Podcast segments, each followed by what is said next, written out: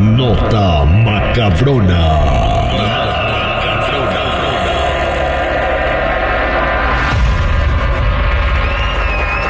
Muchachos, es hora de platicarles la nota macabrona y vamos a empezar con esta nota que está macabroncísima.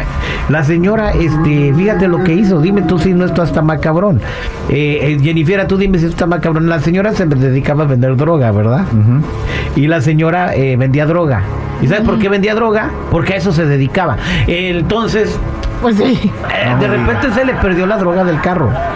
¿Y qué creen que hizo la doña? ¿Qué? Le habló a la policía para reportar el, el robo de su droga, güey. Que alguien le había... Ladrón que roba ladrón.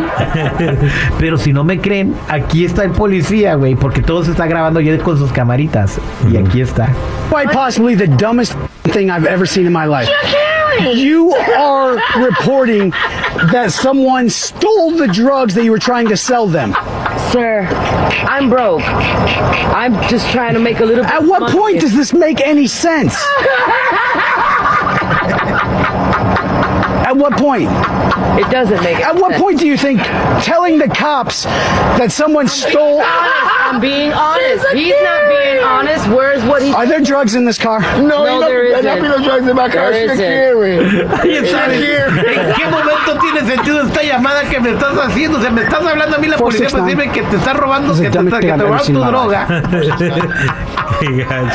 ¿A poco? Ahí ahí está, compadre Pop, ¿no es una nota macabrona esta? Sí, está medio. La doña es la macabrona. Es como tipo La macabrona. de la risa. Sí, sí. Cosas que pasan en los Estados Unidos. Aquí está otra nota macabrona, compadre. A ver. A ver, échale. Una pizzería corrió a su cliente porque ya llevaba ocho horas comiendo en All You Can Eat Pizza. Ahí está. ¿Qué hubo?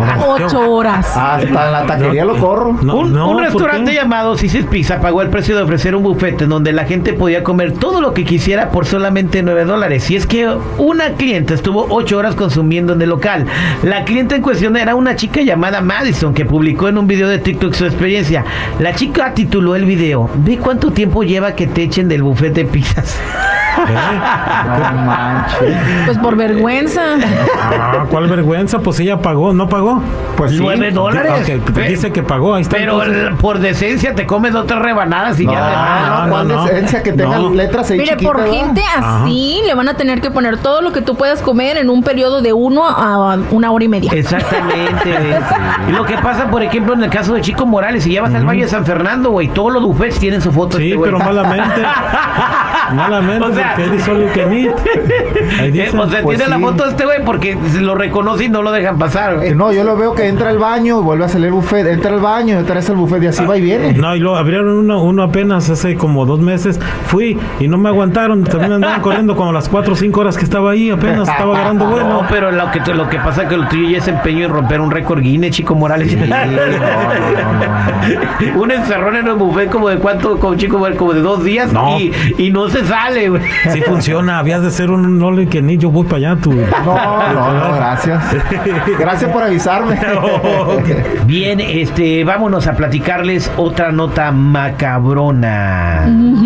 Y es de que fíjate que eh, está sucediendo que en las escuelas están mandándole cartas a los padres de familia para decirles de que si por favor pueden donar cosas como alimentos no perecederos. Vamos a preguntarle aquí al, al sabiondo del, a la voz en la noticia, el señor Luis Garibay, ¿qué es alimento no perecedero?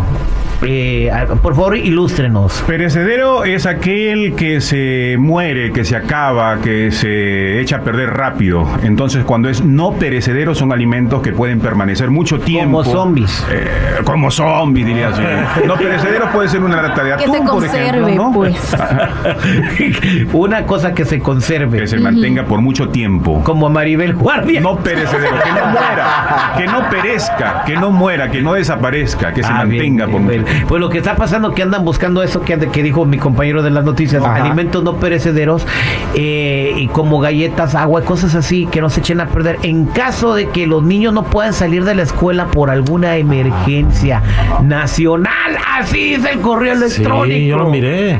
sí lo miré. Así dice el O sea, correo dando a entender de que va a electrónico. pasar algo. O que no dan donde entender, sino que a lo mejor por si las dudas, por si las malditas dudas. ¿no? Algo sabe. las Pero qué tan moscas. cierto es eso de documentos, porque hay mucha gente que le gusta meter miedo. No, pues el mes me lo mandó la escuela a mí. ¿La escuela te lo mandó? Sí.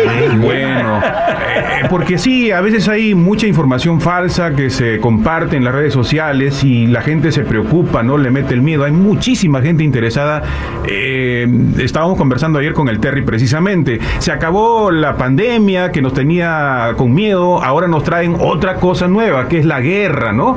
Eh, y no sabemos a veces la dimensión real de la guerra. Nosotros creemos por los medios de comunicación lo que nos venden, lo que nos dicen, pero ¿realmente eso está pasando o es solamente que para nosotros nos muestran un- güey, ah, algo bueno, de la historia? ah, ¿no? Bueno, nosotros nos mandaron ese, ese correo que no, no, o sea, nunca habían mandado un correo así. No sé, Chico Morales, tienes una hija en la high school, ¿le habían mandado un correo así alguna vez en la vida? No, nunca, nunca. Entonces está cañón. Entonces, pre- prepárese por si se ocupan los alimentos, aquí los queremos tener, ¿no? Por si caso de que por alguna emergencia los niños tengan que estar encerrados por largo, por un prolongado tiempo. Entonces ahí está. Entonces, ya, ya les compré una botella de agua, eso cuenta, ¿no? Eh, no, güey. Siempre, siempre el miedo ha sido cómo han manipulado a la gente en toda la historia y, y continúan haciendo lo mismo, ¿no? Metiéndonos miedo, eh, estar asustados y, y no ocuparnos de las cosas que realmente son importantes. Yo estaba asustado por lo que tenemos que gastar en las donaciones, pero por lo demás no. Sea, este, ¿Cómo ves eso tú, Jennifer? Yo, bueno, yo creo que está bien ser precavido, no está de más para mí. Por cualquier cosa, independientemente de que si tiembla, que si, no sé, hay un... ¿Qué te podrá decir? ¿Qué? ¿Un remolino? ¿Un lo que tú quieras? ¿Cualquier cosa? Bueno, ahí, Un remolino en la escuela. ahí cualquier cosa. No, no te burles. que no necesiten salir. Un que remolino está en el mar, la escuela no está en el mar. No, Eh, yo he visto remolinos en la tierra. De viento, ¿eh? ¿verdad? de De viento. Jenny, es que lo que pasa es que Terry no sabe que es un remolino, es también como tipo huracán, ¿vale? Ay, torbellino, pues. Ay, Le hace Terry. falta pueblo. Sí. Se supone que en la radio tenemos que educar a la gente. Ah, por eso. Y Por si eso. me entiende, y si hay gente que me entiende, Yo, yo lo entendí. Un remolino Yo lo entendí. en la escuela. o sea, me imagino a todos los niños yéndose para abajo, así como cuando le echan agua al de. No, yo- hay tormentas de arena, ¿sabía? Ah, sí, pero no son remolinos. Ah, ¿cómo no? Se hace como un remolino de arena. Está hace falta vivir en Mexicali Y para, agarres que, pueblo. para los que piensen que no puede ser posible, acuérdate, hace poco pasó un remolino, sea, un huracán aquí en Bell Garden. Pero ¿no? eso era, no, ese es un Torbellino ese. Torbellino, no, Oye, no. esto, pues, es lo mismo, güeyes. Dios mío, un remolino es lo mismo. Esta fue la nota No, macabrona. ya, Ay, ya, con el terrible. Ay, ay, remolino, ay. pero en el cabello. ¿Y qué es? ¿En qué forma lo tiene? Y así trabajan en radio. ya, tú también.